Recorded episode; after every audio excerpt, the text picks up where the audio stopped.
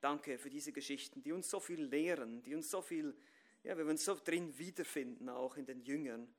Danke dafür, Herr Jesus Christus. Gib du uns Gnade zum Hören und Gnade zum Reden. Amen.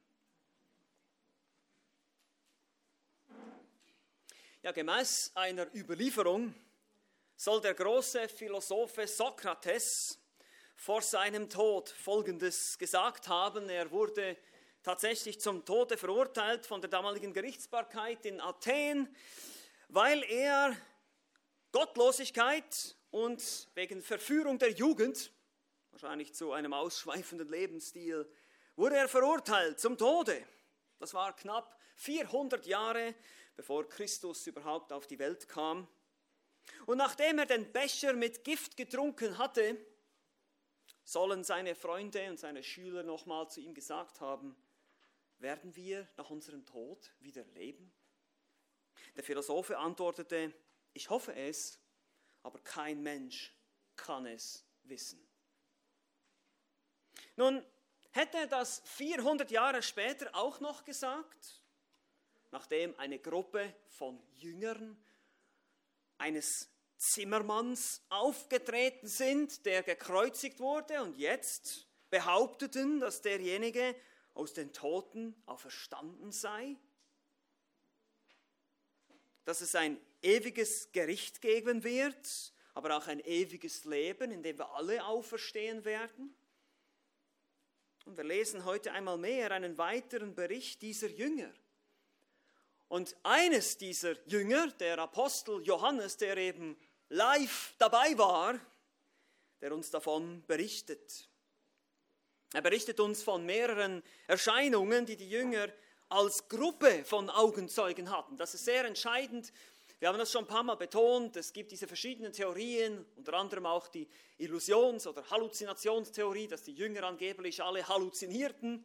Ich weiß nicht, ob sie dann irgendwie angeblich zu viel Wein getrunken haben oder keine Ahnung. Aber auf jeden Fall kann man, kann man nicht in Gruppen halluzinieren.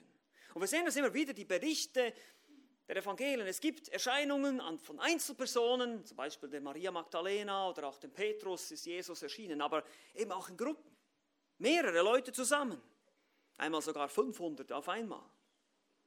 Und so sehen wir, der Apostel Johannes selber als Augenzeuge schreibt hier, er beschreibt Jesus als den Sohn Gottes, der Schöpfer selbst, der die Welt betrat und der hier seine deutlichen Fingerabdrücke und Fußspuren auf diesem Planeten hinterlassen hat. Eben auch seine Auferstehung. Und die Frage ist natürlich, wie beweist man eine Auferstehung? Die kann man nicht wissenschaftlich beweisen aus dem Reagenzglas, das ist nicht möglich, weil es, es handelt sich offenbar um ein Wunder, ein, ein übernatürliches Ereignis, aber es gibt eine Art, wie man sie beweisen kann. Man hat einfach ganz, ganz viele Augenzeugen, die berichten davon und die alle dasselbe behaupten, die alle dasselbe sagen und die auch bereit waren, für diese Geschichte in den Tod zu gehen. Nämlich alle Jünger, außer einer, Johannes starben einen Märtyrertod. Wir wissen es nicht aus der Schrift. Einige sehen wir in der Schrift schon, in Apostelgeschichte, aber dann hören wir auch aus der Kirchentradition, aus der Kirchengeschichte, wie die meisten von ihnen in den Tod gingen. Aber sie haben nicht, sie sind nicht davon abgewichen, weiterhin zu behaupten, dass Jesus auch verstanden ist und dass sie ihn gesehen haben. Dass sie Zeit mit ihm verbracht haben. Und so berichtet uns Johannes, Zunächst von dem öffentlichen Dienst. Er beginnt sein Evangelium, indem er sagt, Gott kam selbst in die Welt. Gott wurde Fleisch, er wurde Mensch, das Wort wurde Fleisch und es wohnte unter uns. So beginnt er sein Evangelium in Kapitel 1 und erzählt uns von seinem öffentlichen Dienst. Aber hier auch niemals alles, was Jesus je getan hat, sondern ganz ausgewählte Ereignisse gibt er uns. Er selektiert und er, er selektiert die Ereignisse, die zeigen, dass Jesus Gott selbst ist. Er ist derjenige, von dem er behauptete, dass er sei. Er ist Gott, vollkommen Gott, vollkommen Mensch. Und der öffentliche Dienst Jesu in Kapitel 12 endet leider mit der Ablehnung durch die breite Masse der Juden und der religiösen Führer. Und so zieht er sich zurück und wir haben seinen verborgenen Dienst betrachtet in Kapitel 13 bis 17, wo er seine Jünger tröstet, wo er seine Jünger belehrt, wo er sie vor allem auch darauf hinweist, dass er von ihnen gehen wird, dass er aber auch wieder zurückkommen würde und ihnen dann auch noch einen Helfer senden würde, den Heiligen Geist.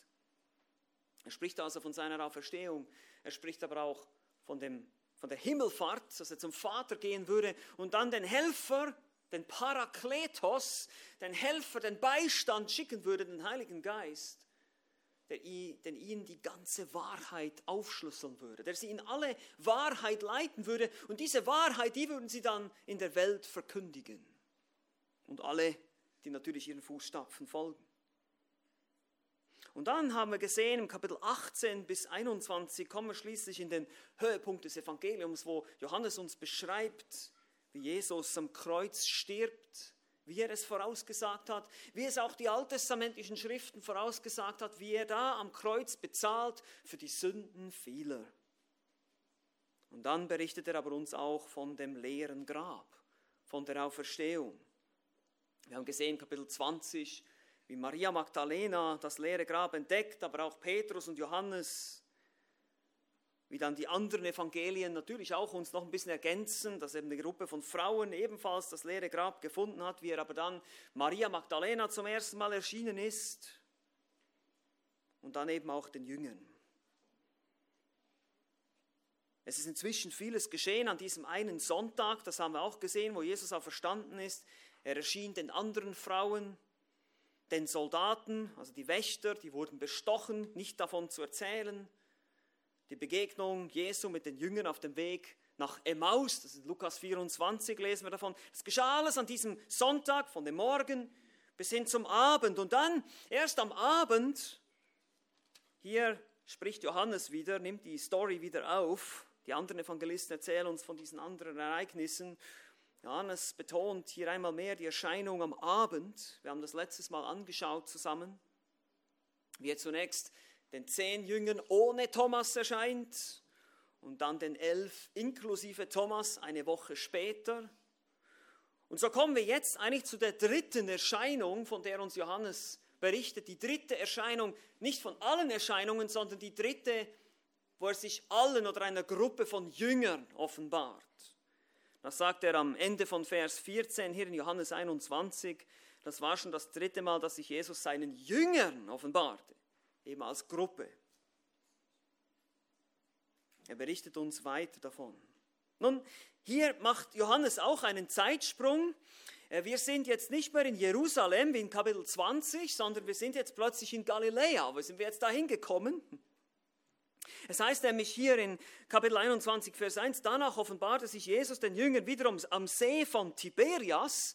Und der See Tiberias ist der See Genezareth, das ist in Galiläa, das ist im Norden, das ist jetzt nicht mehr in Jerusalem. Und hier müssen wir auch wieder die anderen Evangelisten heranziehen, um ein ganzes Bild zu bekommen.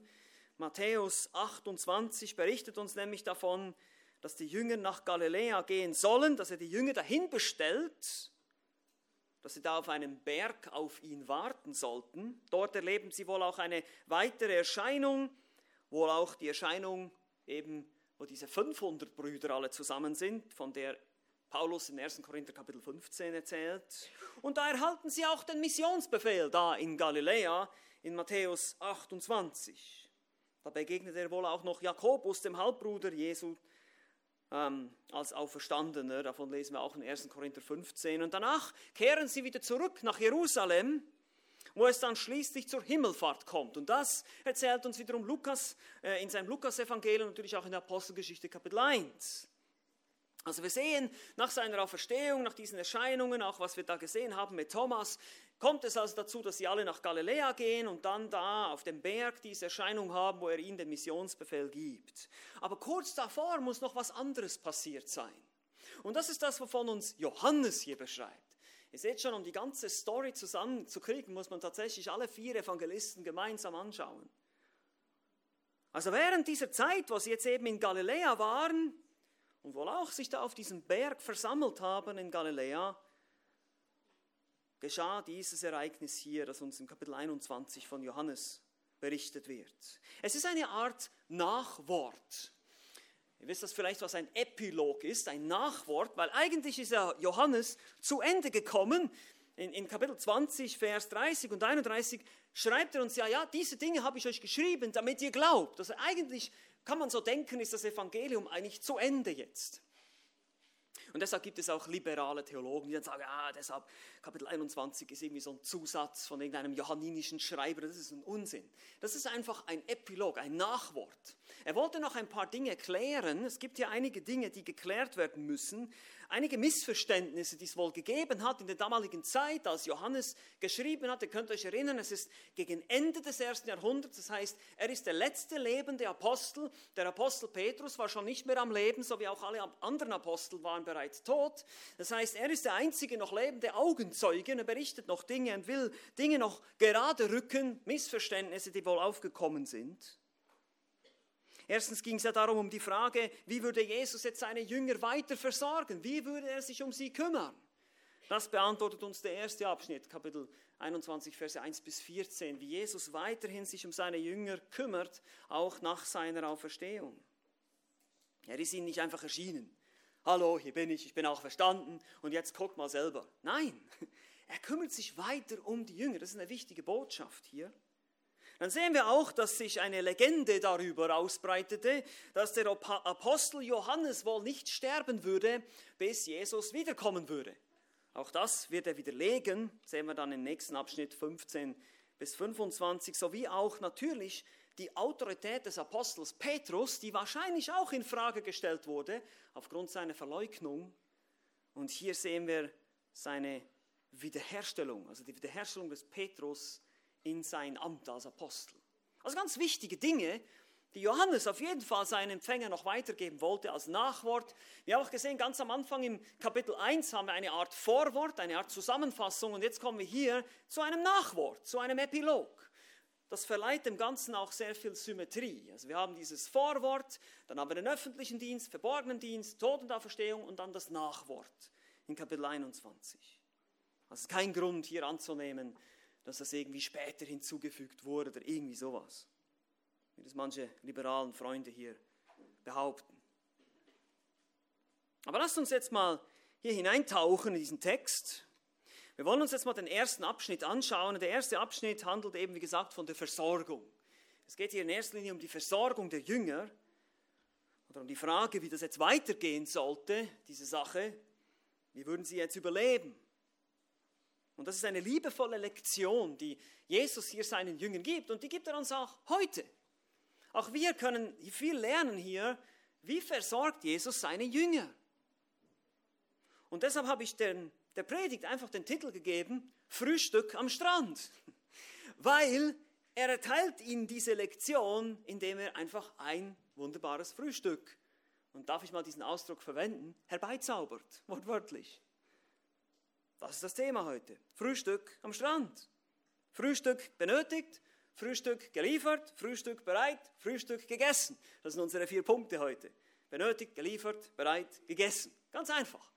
Das ist genau das, was der Text sagt. Und da legen wir jetzt gleich los. Also, das Frühstück benötigt. Die ersten drei Verse heißt es hier folgendes. Danach offenbarte sich Jesus den Jüngern wiederum am See von Tiberias. Er offenbarte sich aber so. Es waren beisammen Simon Petrus und Thomas, der Zwilling genannt wird, und Nathanael von Kana in Galiläa und die Söhne des Zebedäus und zwei andere von seinen Jüngern. Simon Petrus spricht zu ihnen, ich gehe fischen.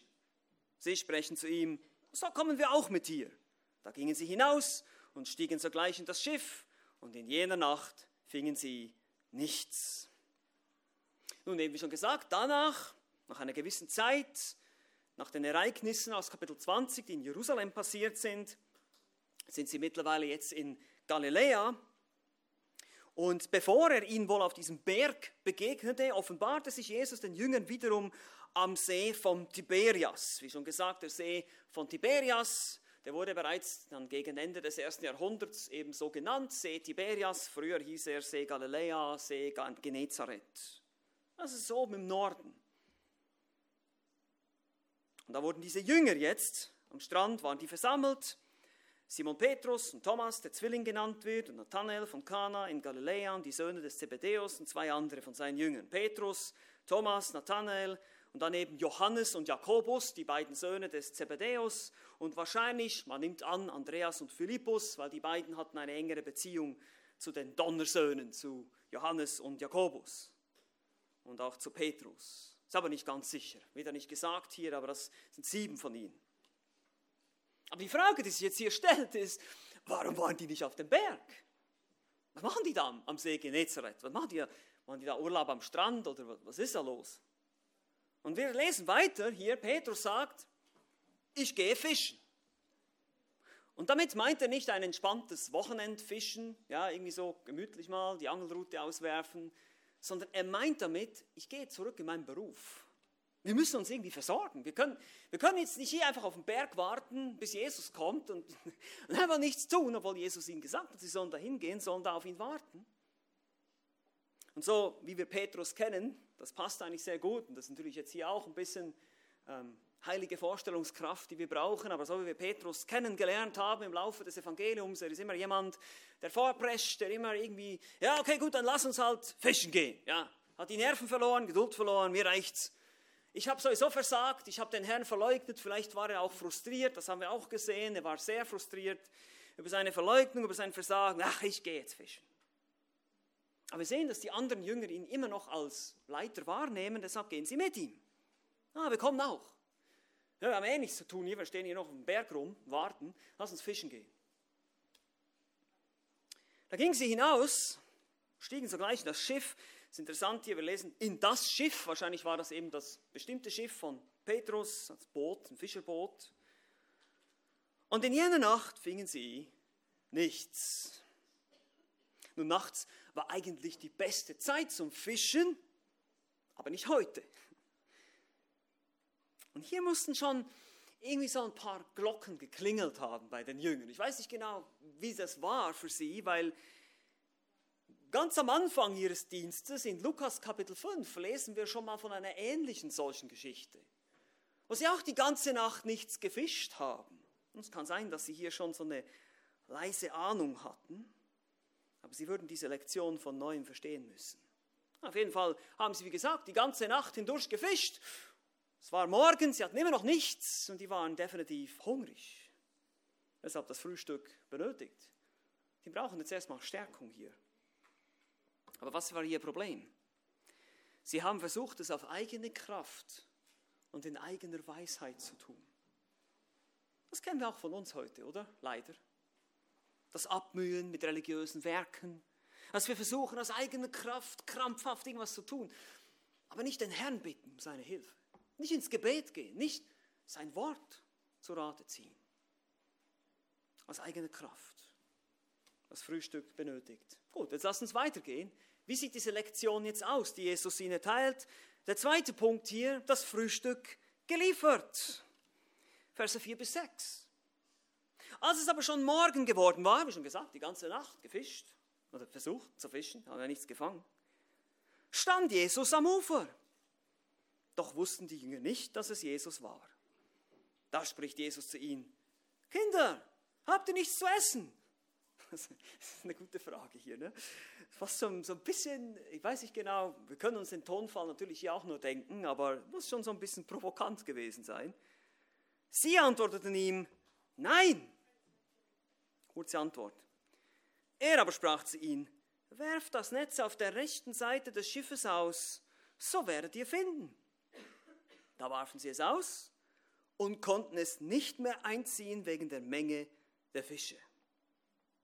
Okay, nach einer gefühlt verschwendeten Nacht des Fischens, ohne irgendwas gefangen zu haben, stand Jesus am Ufer, doch die Jünger wussten nicht, dass es Jesus war. Hier haben wir wieder so einen ähnlichen Effekt wie bei den anderen Erscheinungen des Auferstandenen. Sie erkennen ihn nicht. Und er stand auch einfach plötzlich da. Es wird uns nicht gesagt, woher er kam und wie er da hingekommen ist. Haben wir schon gesehen, vielleicht war es nicht ganz so David Copperfield-mäßig wie beim letzten Mal durch die geschlossenen Türen, aber trotzdem, es war plötzlich, er stand einfach da. Sie konnten ihn auch nicht erkennen, vielleicht wegen der Distanz. Gut, sie waren zwar nicht so weit weg vom Ufer, lesen wir später auch noch, aber es war immerhin noch Dämmerung, vielleicht war es sogar ein bisschen nebelig da am See, wir wissen es nicht ganz genau. Oder die Augen wurden ihm gehalten wie die Jünger von Emmaus. Und so beginnt Jesus seine Lektion mit einer provokativen Frage. Er nennt sie Kinder. Das ist schon mal interessant. Ich habe mal in einem Lexikon nachgeguckt und da heißt es, in diesem Zusammenhang ist es eine Ausdrucksweise einer respektierten Person, also eines Rabbis zum Beispiel, die aber väterliche Innigkeit für die Seinen empfindet und das zum Ausdruck bringt. Also so wie eine Art, hey Jungs, hey Kinder. Das ist so die Idee. Das ist eine liebevolle, barmherzige Anrede. Habt ihr nichts zu essen? Prosphagion, ein, ein besonderes Wort für Essen, was eigentlich so wie eigentlich Fleisch von Fischen bezeichnet. Also habt ihr kein Fischfood? Im Grunde genommen, ist die Frage hier. Habt ihr nichts zu essen gefangen? Jungs, ihr habt nicht zufällig etwas Fisch zum Essen für mich? Das ist die Frage. Nun, nach einer ganzen Nacht des erfolglosen Fischens ist das wahrscheinlich das Letzte, was die Jünger hören wollten. Es steht da irgend so ein Fremdling am Strand und stellt uns diese Frage, habt ihr nichts gefangen? Oh, das brauchen wir jetzt noch, echt jetzt. Und deshalb sehen wir die kurz angebundene Antwort hier. Nein. Vielleicht sogar ein bisschen ärgerlich, ja. Nein, leider nicht. Und jetzt kommt der Hammer. Werft das Netz auf der rechten Seite des Schiffes aus, so werdet ihr finden. Man weiß auch nicht genau, was die Jünger hier bewegt hat. Vielleicht war es die autoritative Stimme von dem Herrn, vielleicht war es aber auch die liebevolle Stimme des Herrn, die sie irgendwie, oder eben dieses, nochmal Rückblende, Lukas Kapitel 5, diese Geschichte mit dem ersten Fischfang, wo er dann ihn zu ihnen gesagt hat, ihr werdet Menschenfischer sein. Diese Erinnerung an diese Zeit, das hatten wir doch alles schon mal, die ganze Nacht, nichts gefangen. Und jetzt sagt dieser Fremdling, werft nochmal aus und ihr werdet finden. Und deshalb tun sie es. Da warfen sie es aus. Ich meine, auf die andere Seite kann man auch sagen, ja gut, was kann es schaden? Probieren wir halt nochmal. Werfen das Netz aus und können es nicht mehr reinziehen. Da sind plötzlich so viele Fische, denn man kriegt das Ding nicht mehr ins Boot gezogen. Das ist vorbei. Sie müssen dann mit dem Boot ans Land und müssen das dann hinterher schleppen. Also es sind viel zu viele große Fische drin, dass man das Ding noch überhaupt ins Boot gehieft kriegt. Und so liefert Jesus einmal mehr in Fülle. In Fülle. Er versorgt mit Überfluss. Und das ist die Lektion hier. Wie oft wollen wir uns selber helfen, uns selber versorgen? Ja, ich meine damit nicht, wir sollen jetzt nicht mehr arbeiten gehen und kein Geld verdienen, das meine ich damit nicht. Ich meine, ich verstehe das auch als eine geistliche Lektion hier.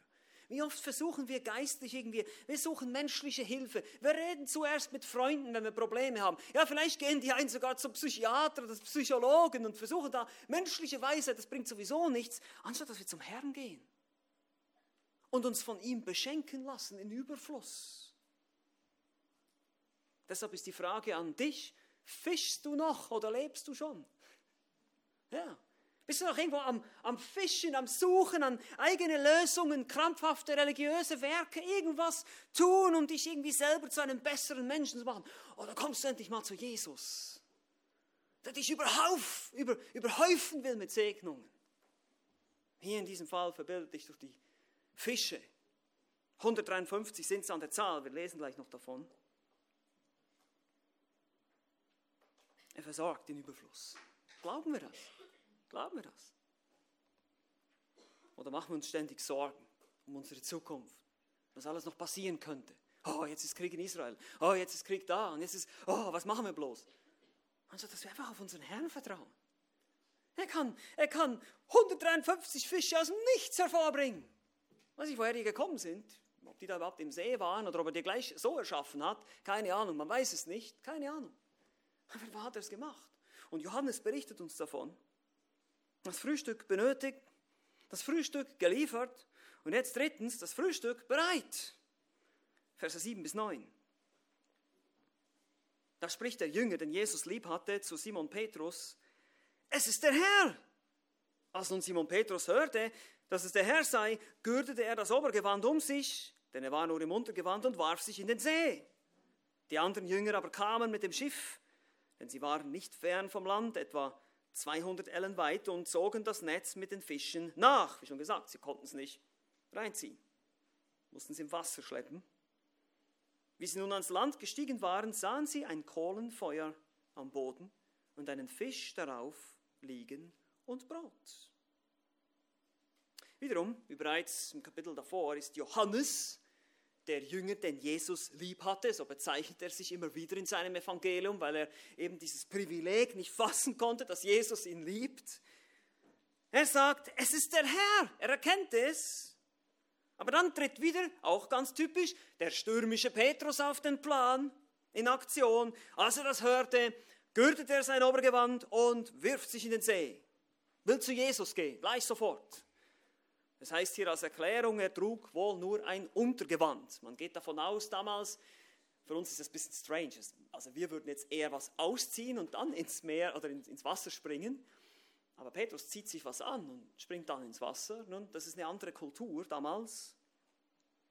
Wenn jemand nur das Untergewand trug, dann galt er als nackt und das war unanständig. Und er wollte seinem Lehrer sicherlich nicht so begegnen und deshalb zieht er sich das Obergewand an. Einige Gelehrte sagen sogar, es kann sein, dass er sich sogar nur irgendwie das Gewand hochgürtete. Das heißt, er gürtete sich, weil er dann einfach durch den See wartete, weil er auch schon näher am Ufer war. Ganz genau wissen wir es nicht, aber auf jeden Fall ist er derjenige, der voranstürmt und gleich zu Jesus will. Sehr typisch für ihn. Er war auch derjenige, der beim Grab, Johannes, könnt ihr euch erinnern, Johannes blieb stehen und Petrus, ah, lass mich zur Seite, ich will da rein, ja, ich will reingucken. Und dann kam auch Johannes und guckte dann rein ins leere Grab. Sein Verlangen, mit dem Herrn zu sein, war so intensiv, dass er nicht warten wollte, bis die anderen Jünger mit dem Boot am Ufer waren, und sicherlich plagte ihn auch das schlechte Gewissen über sein Versagen und er sehnte sich nach Vergebung. Die anderen Jünger kamen, wie gesagt, mit dem Boot nach. Das Netz mit den Fischen war so schwer, dass sie es nicht ins Boot ziehen konnten, so schleppten sie es sozusagen hinterher im Wasser bis ans Ufer, denn sie war nicht fern vom Land, 200 Ellen, das sind circa 90 Meter, also vielleicht 100 Meter noch weg vom Ufer. Auch das ist so interessant. 100 Meter weg vom Ufer, da, da findet man doch nicht so viele Fische. Wo kommen die alle her, da plötzlich so nahe am Ufer? Und dann heißt es hier in Vers 9, wie sie nun ans Land gestiegen waren, sahen sie ein Kohlenfeuer am Boden und einen Fisch darauf liegen und Brot. Der Herr zeigte hier seine große Barmherzigkeit und seine Versorgung für die Jünger einmal mehr. Das Interessante hier ist das griechische Wort Kohlefeuer, Antrakia findet man nur hier und in Johannes 18, Vers 18. An der Stelle, wo Petrus Jesus verleugnet. Es ist ganz interessant, wie hier das, das aufgebaut wird, auch symbolisch. Die Verleugnung von Petrus fand an einem Kohlefeuer statt und die Wiederherstellung von Petrus wird ebenfalls an einem solchen Kohlefeuer stattfinden. Das werden wir noch sehen im nächsten Abschnitt. Jesus hatte offenbar schon etwas Fisch und Brot besorgt. Und nun sollten die Jünger von ihrem Fang noch etwas mehr dazugeben und profitieren. Der Punkt ist hier aber, es ist alles bereit. Kommt her, ich bin euer Gastgeber. Ich habe alles bereit gemacht. Und so ist der Herr Jesus auch heute noch, immer noch so. Er sagt, ich habe alles bereit gemacht. Ich habe alles getan für dich. Was mühst du dich ab? Was krampfst du dich ab? Jesus kümmert sich um uns. Er interessiert sich für die Seinen. Und selbst für die kleinen Probleme des Lebens, wie ein Fischfrühstück. Hm. Ein guter Hirte versorgt seine Schafe. Glaubst du das auch? Lebst du auch so, Tag für Tag mit diesem Gedanken, dass Jesus bereit ist, dich immer wieder einzuladen zum Frühstück? Symbolisch gesprochen hier. Dass er dir geben will, dass er da ist für dich, dass er dich versorgt. Wir sehen da sein Dienerherz. Könnt ihr euch erinnern, im Obersaal, er hat sich die Schürze umgebunden und hat den Jüngern die Füße gewaschen. Hier, er ist derjenige, der hat nicht gesagt, ja, komm mal her, jetzt, jetzt mach mal was und jetzt mach mal das Feuer bereit. Nein, er hat das Feuer bereit gemacht. Er hat schon Fisch und Brot draufgelegt und sagt, bringt noch her, wir können noch mehr dazulegen. Wir können gemeinsam frühstücken. Ich bin euer Gastgeber. Ich bediene euch. Einmal mehr sehen wir sein Dienerherz. Er ist hier quasi der Küchenchef für seine Jünger. Ich meine, das ist erstaunlich. Ist das nicht erstaunlich? Ich meine, wir haben einen Herrn, der uns dient. Er, er will dir dienen. Er will dir helfen. Er ist nicht ein Herr, der über uns herrscht und uns wie Sklaven behandelt. Ich weiß, Paulus und die anderen Apostel bezeichnen sich auch als Sklaven Jesu Christi. Und das ist auch richtig, so sollten wir uns auch sehen. Aber es ist auch spannend, diese andere Seite zu sehen, wie Jesus, der ist absolut nicht nötig. Ich meine, dass er uns unsere Sünden vergibt und dass er, dass er uns reinwäscht und all diese Dinge, das hat er nicht nötig gehabt. Er hätte es nicht tun müssen. Und so sehen wir sein Dienerherz. Und wir sollten seinem Vorbild nacheifern. Und das ist auch ein Diener zu sein. Bist du ein Diener? Bist du ein Diener deiner Familie? Bist du ein Diener deines Ehepartners? Bist du ein Diener deiner Kinder? Bist du ein Diener der Gemeinde? Bist du ein Diener auf der Arbeit? Dienst du? Tust du, was man dir sagt? Bist du bereit, die Drecksarbeit zu tun, Füße zu waschen im übertragenen Sinn? Jesus, das war damals die dreckigste Sklavenarbeit, die es überhaupt gab. Niemand wollte das machen. Und auch hier, er macht einfach, er, bereitet es vor für seine Jünger, er empfängt sie ganz herzlich und sagt, kommt, kommt, esst. Ich habe alles bereit. Und er, er versorgt sie übernatürlich, er gibt ihnen diesen riesen Fischfang und zeigt ihnen sein Dienerherz. Das Frühstück am Strand. Das Frühstück benötigt, das Frühstück geliefert, das Frühstück bereit und jetzt schließlich viertens das Frühstück gegessen. Ja, macht ja keinen Sinn, wenn wir es nicht essen. Ja? Das Frühstück gegessen. Verse 10 bis 14. Jesus spricht zu ihnen, bringt her von den Fischen, die ihr jetzt gefangen habt. Simon Petrus stieg hinein und zog das Netz auf das Land voll großer Fische. 153, und obwohl es so viele waren, zerriss doch das Netz nicht. Jesus spricht zu ihnen, kommt zum Frühstück. Aber keiner der Jünger wagte ihn zu fragen, wer bist du? Denn sie wussten, dass es der Herr war. Da kommt Jesus und nimmt das Brot und gibt es ihnen und ebenso den Fisch. Das war schon das dritte Mal, dass sich Jesus seinen Jüngern offenbarte, nachdem er aus den Toten auferweckt war. So, nun lädt Jesus also zum Frühstück. Bringt her von den Fischen, die ihr jetzt gefangen habt. Petrus steigt ins Wasser und zieht das Netz an Land, wohl natürlich auch mit der Hilfe der anderen Jünger, aber er ist ja wie gesagt immer noch der Leiter der Aktion hier. Und es war voll großer Fische, das wird betont, die waren groß. Und es waren 153 an der Zahl. Nun, hier gibt es unzählige kreative Auslegungen. Ich weiß nicht warum. Ich weiß nicht, warum da gewisse Ausleger auf solche Ideen kommen. Ich möchte euch nur mal ein paar davon geben. Vielleicht habt ihr das auch schon mal gehört. Eine Auslegung besagt, gemäß der griechischen Zoologen gäbe es damalige, nach damaliger Kenntnis 153 Arten von Fischen auf dieser Welt und das deutet auf das breite Spektrum von Menschen hin, die die Jünger fischen werden aus allen Nationen. Okay, zum Beispiel das ist Hieronymus. Andere sagen, 153 ergibt sich aus der Quersumme der Namen Petrus und Fisch. Also ihr wisst, im Griechischen gibt es für jeden Buchstaben einen Zahlenwert. Also Petrus gibt 76, Fisch gibt 77, macht zusammen 153. Die Bedeutung ist uns verborgen. Augustinus sagte, war leider auch einer der allegorisch auslegte. Er sagte, 153 ist die Dreieckszahl von 17, also die Summe aller Zahlen von 1 bis 17. 1 plus 2 plus 3 plus 4 plus 5 plus 6 gibt 17. Und 17 repräsentiert dann einerseits das Gesetz, die zehn Gebote und die Gnade, die sieben, die sieben, der siebenfache Dienst des Heiligen Geistes, macht zusammen 17. Wow! Und das deutet auf alle hin, die entweder durch das Gesetz oder durch die Gnade zu dem Herrn Jesus finden. Steht das hier in diesem Text? Einige Ausleger, ich, wirklich, das ist kein Witz, was ich euch hier vorlese, das ist die Art und Weise, wie teilweise ausgelegt. Einige Ausleger sagen, dass die Fische nicht gezählt wurden, bis sie am Ufer angekommen sind, macht deutlich, dass die Anzahl der Auserwählten nicht bekannt sein wird, bis sie im Himmel ankommen. Könnt ihr noch weitermachen hier, aber Wisst, wisst ihr, was die naheliegendste Erklärung ist, wie man diese Textstelle verstehen kann? Es waren einfach 153 Fische. Boah, wow. Aber das viel Wissenschaft.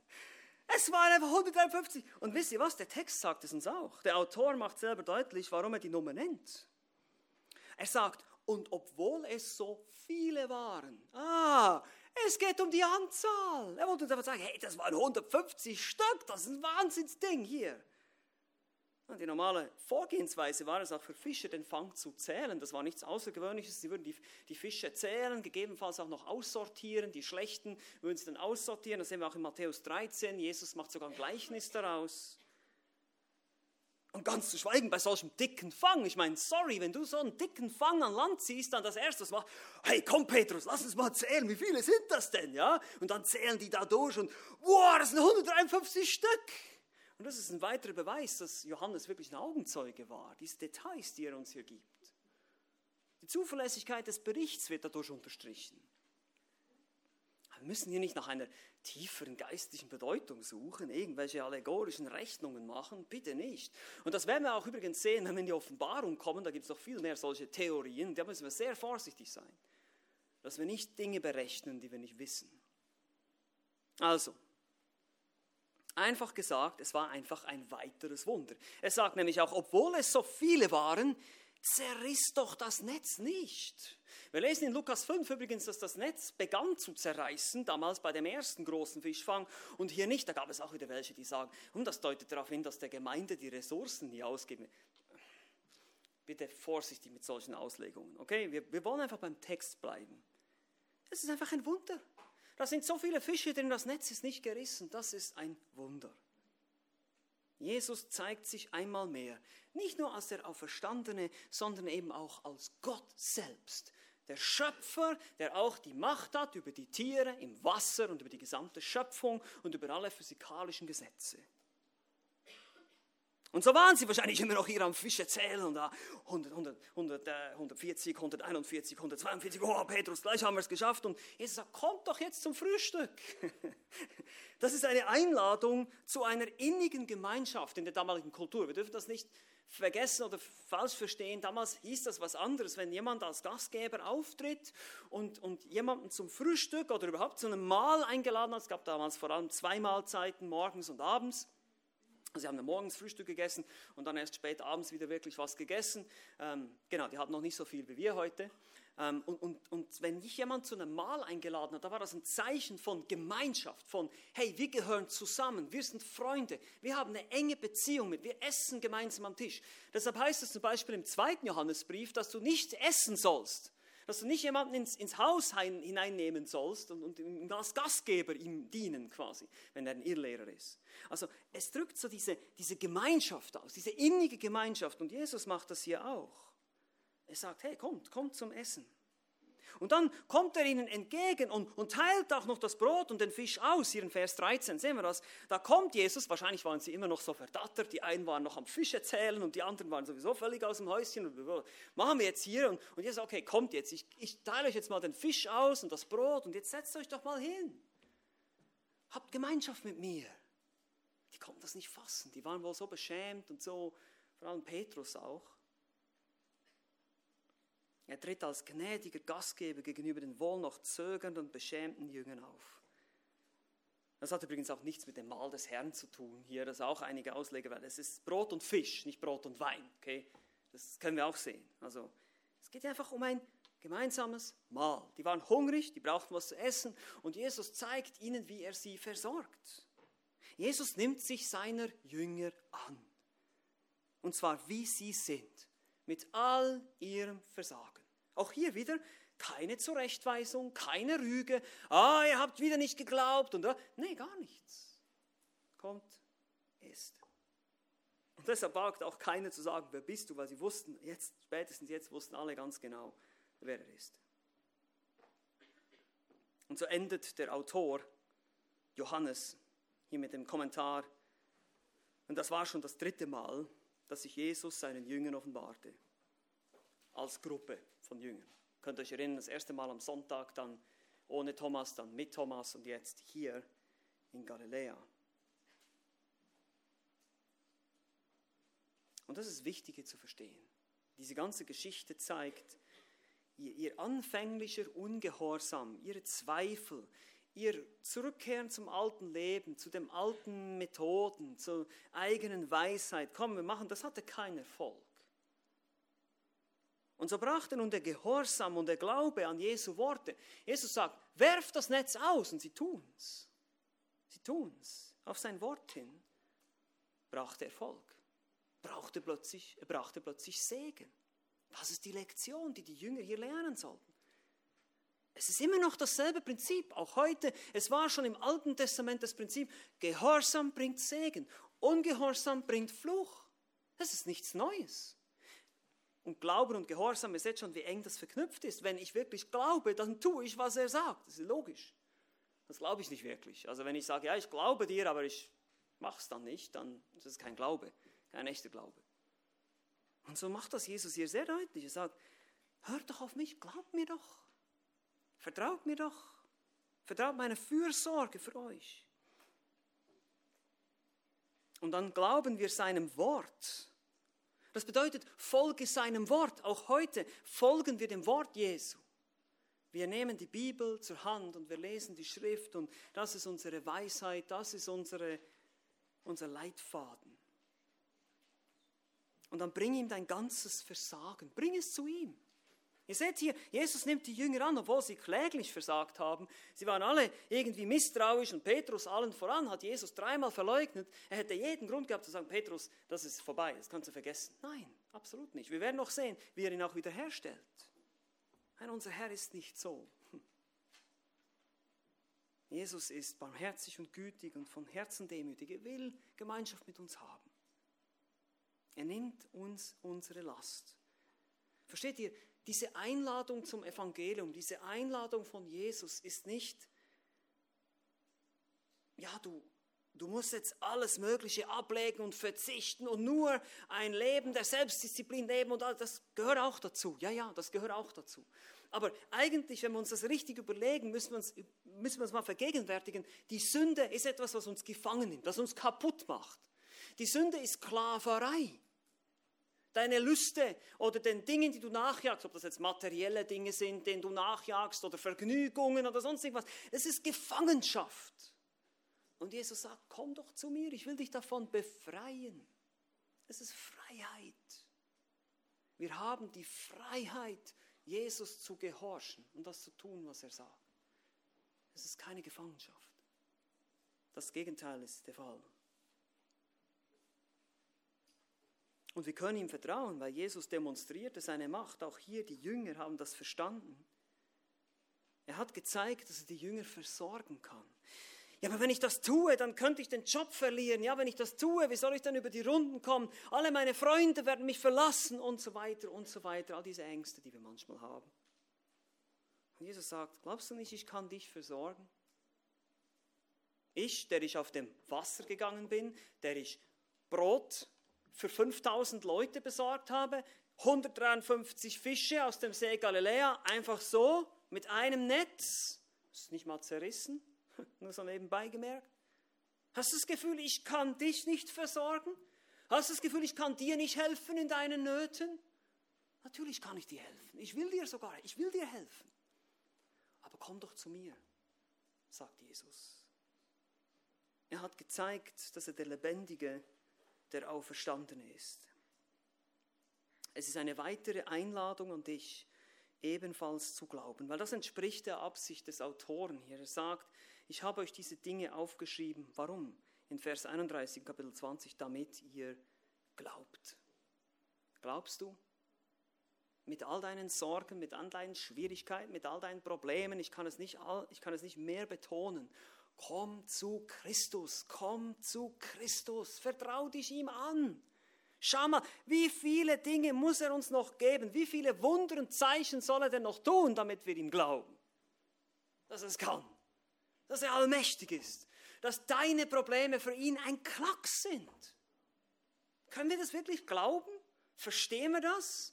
Und meine Lieben, das heißt nicht, dass all deine Probleme sich dann in Luft auflösen, wenn du zu Christus kommst. Das habe ich nicht gesagt. Das will ich damit auch nicht sagen. Aber du lernst, Christus nachzufolgen in deinen Problemen. Du wirst eine Kraftquelle haben. Du wirst Frieden haben, inneren Frieden mit Gott. Du bist versöhnt mit Gott. Du hast eine Beziehung mit Gott. Du gehst mit ihm den Weg, du wandelst mit Gott, wie einst Henoch, der dann entrückt wurde. Du wandelst mit Gott, du gehst mit ihm, er ist dein Wegbegleiter. Er begleitet dich durch dick und dünn, wenn wir das heute sagen würden. Er ist überall da für dich. Und das sehen wir hier in dieser Geschichte so schön, einfach dargestellt, illustriert. Schaut mal, wie die Jünger sich hier abmühen und versuchen irgendwas zu, ja, ich gehe jetzt fischen und ich fische jetzt die ganze Nacht. So komme ich mir manchmal auch vor, wenn ich da irgendwie krampfhaft irgendwas probiere. Und dann lese ich wieder Gottes Wort und denke, oh, warum habe ich nicht gleich die Bibel gelesen? Warum habe ich nicht gleich gebetet? Warum bin ich nicht gleich zum Herrn gegangen mit meinen Sorgen, Problemen und Schwierigkeiten und Nöten? Wie schon gesagt, wie viele Zeichen und Augenzeugenberichte brauchst du noch, um zu glauben. Das ist die Absicht des Johannes. Und das ist eine Einladung für dich immer wieder, jeden Sonntag, wenn du hier bist und den Herrn Jesus nicht kennst. Komm zu ihm, glaube an ihn. Geh den Weg mit ihm. Tu Buße. Kehre um von deiner Sünde. Lass es los, dieses Leben, was nichts bringt, dieses Streben nach irgendwelchen Vergnügungen, nach irgendwelchen Unsicherheiten, nach irgendwelchen irdischen Freuden, die ja sowieso vergehen. Nicht beständig. Diese aber sind geschrieben, damit ihr glaubt, dass Jesus der Christus, der Sohn Gottes ist und damit ihr durch den Glauben Leben habt. Das ist das wahre Leben hier. Möchtest du denn nicht auch unter die Leitung eines solchen wunderbaren, sich kümmernden, liebevollen, barmherzigen Hirten kommen? Was, was kann es noch Schöneres geben? Wir haben es vorhin gesungen. Was kann es noch Schöneres geben? Ja, ist das wirklich so? Glaubst du das? Lebst du das so? Ist das in deinem Leben sichtbar? Gibt es wirklich nichts Schöneres für dich, als diese Beziehung zum Herrn zu haben? Christus ist auferstanden. Er lebt und er will dir ewiges Leben geben. Er ist geduldig, er versorgt, er kümmert sich, er liebt dich, er hilft dir, er vergibt dir, wenn du versagst. Er ist immer da für dich. Er ist ein Freund, der uns nicht verlässt.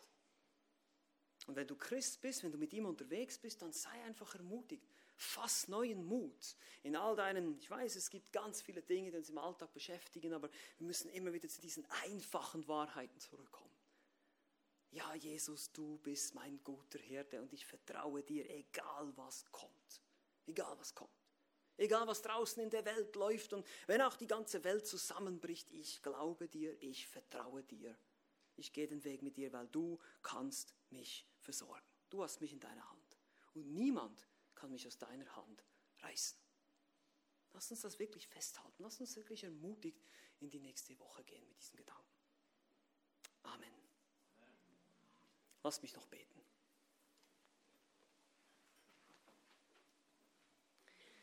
Ja, Herr Jesus Christus, so oft versagen wir, dir zu vertrauen.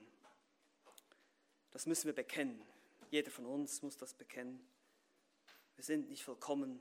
Wir sind ja, wie die Jünger hier am Stand von Galiläa, versuchen aus eigener Kraft und eigener Weisheit irgendwas zu bewerkstelligen. Und so vergib uns das, hilf uns, führe uns, leite uns als der, als der gute Hirte, als der Versorger, der sich kümmert um seine Schafe. Ja, manchmal passiert es auch in Form von Leid und Schwierigkeiten und Herausforderungen, die du in unser Leben bringst, damit wir lernen, dir mehr zu vertrauen. Aber hilf uns, dir wirklich zu vertrauen, zu sehen, auch die Jünger mussten diese Lektion auch lernen. Lass uns nicht zurückgehen in unser altes Leben und rückfällig werden und das Gefühl haben, die alten Wege waren besser, waren einfacher. Lass uns voranschreiten im Vertrauen. Festige jeden von uns dass wir dir wirklich vertrauen und im Vertrauen dieses Leben leben. Und diejenigen unter uns, die dich nicht kennen, ich bitte dich, Herr, dass du dich ihnen offenbarst. Dass du durch deinen Geist an ihren Herzen wirkst, dass sie umkehren von ihren bösen Wegen, von ihrem Unglauben, von ihrem Misstrauen und deine Güte sehen können, deine Freundlichkeit, deine Barmherzigkeit, deine, ja, dein Kümmern dein Besorgtsein um uns. Du bist ein Gott, der wiederherstellt, ein Gott, der Leben schenkt. Dafür loben und preisen wir dich. Amen.